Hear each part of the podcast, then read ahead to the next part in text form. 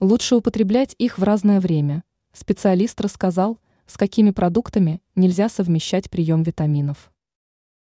Осень и зима – это тот период, когда человеческий организм испытывает дефицит полезных элементов. Чаще всего в такое время года многие начинают прием витаминов и биодобавок, чтобы улучшить состояние иммунитета. Но надо учитывать, что средства будут плохо усваиваться, если не учитывать некоторые нюансы.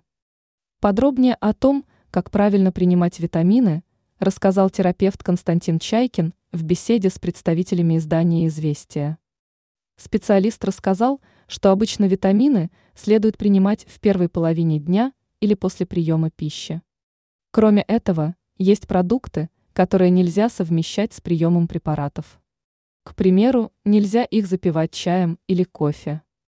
Такие напитки мешают усвоению витаминов.